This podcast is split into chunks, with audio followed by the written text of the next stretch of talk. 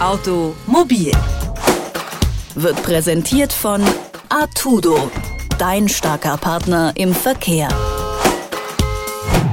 Hallo und herzlich willkommen zu einer neuen Ausgabe von Automobil. Mein Name ist Philipp Weimar. In der letzten Woche, da haben wir über das Vorhaben der Automobilkonzerne Daimler, VW und äh, BMW gesprochen, die ja auch Lizenzen des äh, 5G-Netzes erwerben wollen, um auf ihren eigenen Betriebsgeländen das äh, Netz selbst zu betreiben.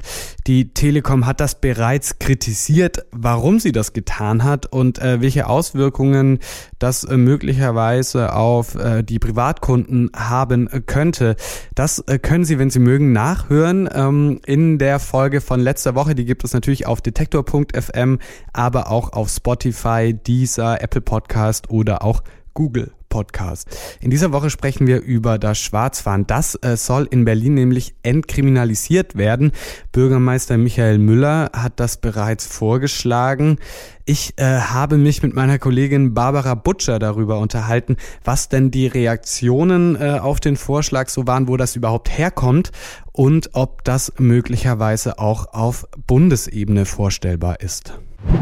Hallo Philipp. Hallo Barbara. Der Berliner Bürgermeister will das Schwarzfahren also entkriminalisieren. Wenn ich mich richtig erinnere, ist das aber auch nicht der Erste, der das fordert. Nein, da lässt sich dein Gedächtnis nicht im Stich. Dass Schwarzfahren keine Straftat, sondern nur noch eine Ordnungswidrigkeit sein soll. Das fordern beispielsweise in Berlin die Grünen und Linken schon seit längerem. Ohnehin ist das im linken politischen Spektrum ein beliebtes Thema, würde ich sagen. Die Linke hat dazu schon einen Entwurf im Bundestag verfasst. Der sieht vor, die Beförderungserschleichung aus Paragraph 265a zu streichen. Ähm, um den Paragraphen geht es dabei nämlich im Wesentlichen, denn der bringt die notorischen Schwarzfahrer auch ins Gefängnis. Laut Paragraph 265a erschleichen sich die Schwarzfahrer nämlich Leistungen. In dem Fall kostenlose Beförderung durch den ÖPNV.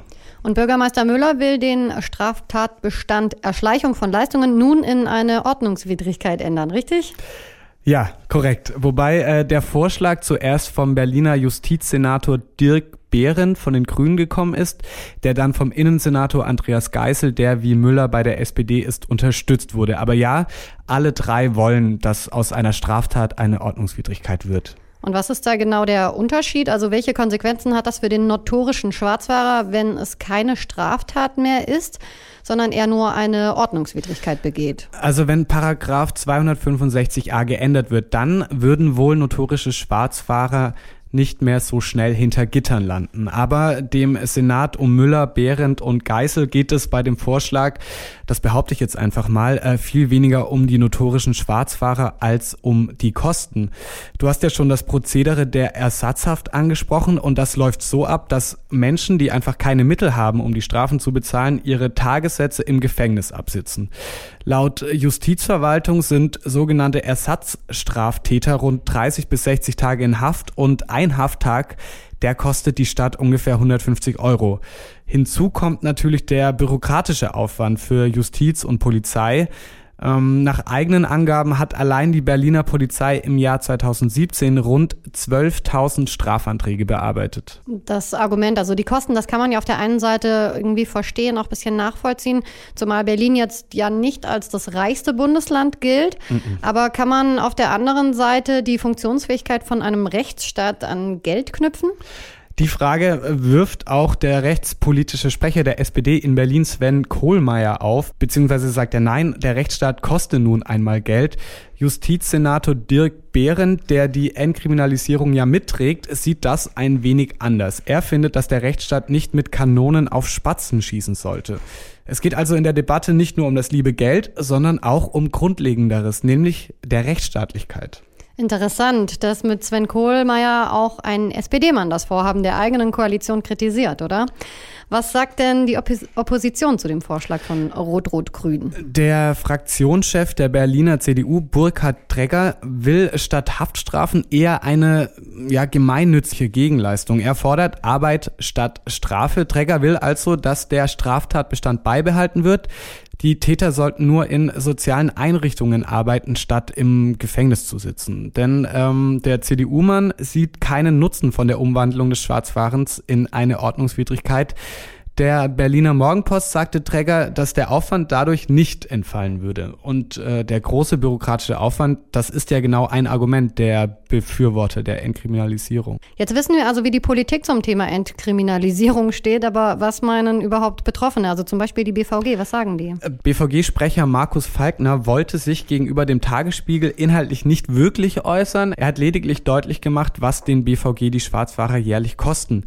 20 Millionen Euro seien das was rund 40 neuen Doppeldeckerbussen entsprechen würde, so Falkner. Ähm, seine Kollegin Petra Reetz war gegenüber der Morgenpost auskunftsfreudiger und äh, sie hält es für das falsche Signal, Schwarzfachen zu bagatellisieren. Also gibt es jetzt das eine Lager, das eine Entkriminalisierung will und das andere, das den Straftatbestand beibehalten will? Ja, die Lager gibt es auf jeden Fall. Es gibt aber auch noch den Deutschen Richterbund, kurz DRB. Und der hat einen Kompromiss vorgeschlagen. Demnach soll das Schwarzfahren weiterhin strafbar bleiben, aber nur wenn Barrieren oder Zugangskontrollen überwunden oder umgangen wurden.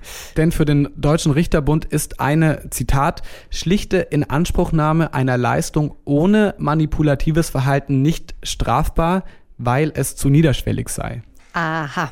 Die Verkehrsbetriebe müssten also Barrieren aufstellen, sowas wie Drehkreuze oder sowas ähnliches wie in London beispielsweise? Ja, so oder so ähnlich. Ähm, auch wer sich der Kontrolle durch Personal entzieht, würde die Schwelle wohl überschreiten.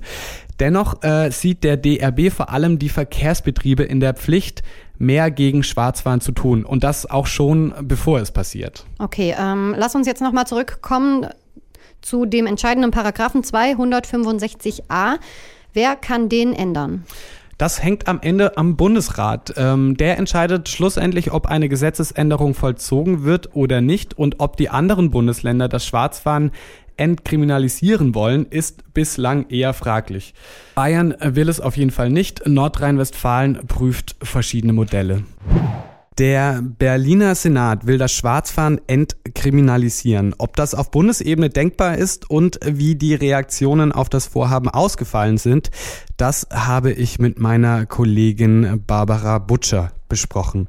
Wenn Sie mögen, ich habe das auch in der letzten Woche schon angesprochen, können Sie uns gerne Kritik, Fragen, Anregungen per Mail zukommen lassen, einfach an äh, kontakt.detektor.fm oder auch via Twitter und Facebook. Ich würde mich freuen, wenn wir uns in der nächsten Woche wieder hören. Bis dahin.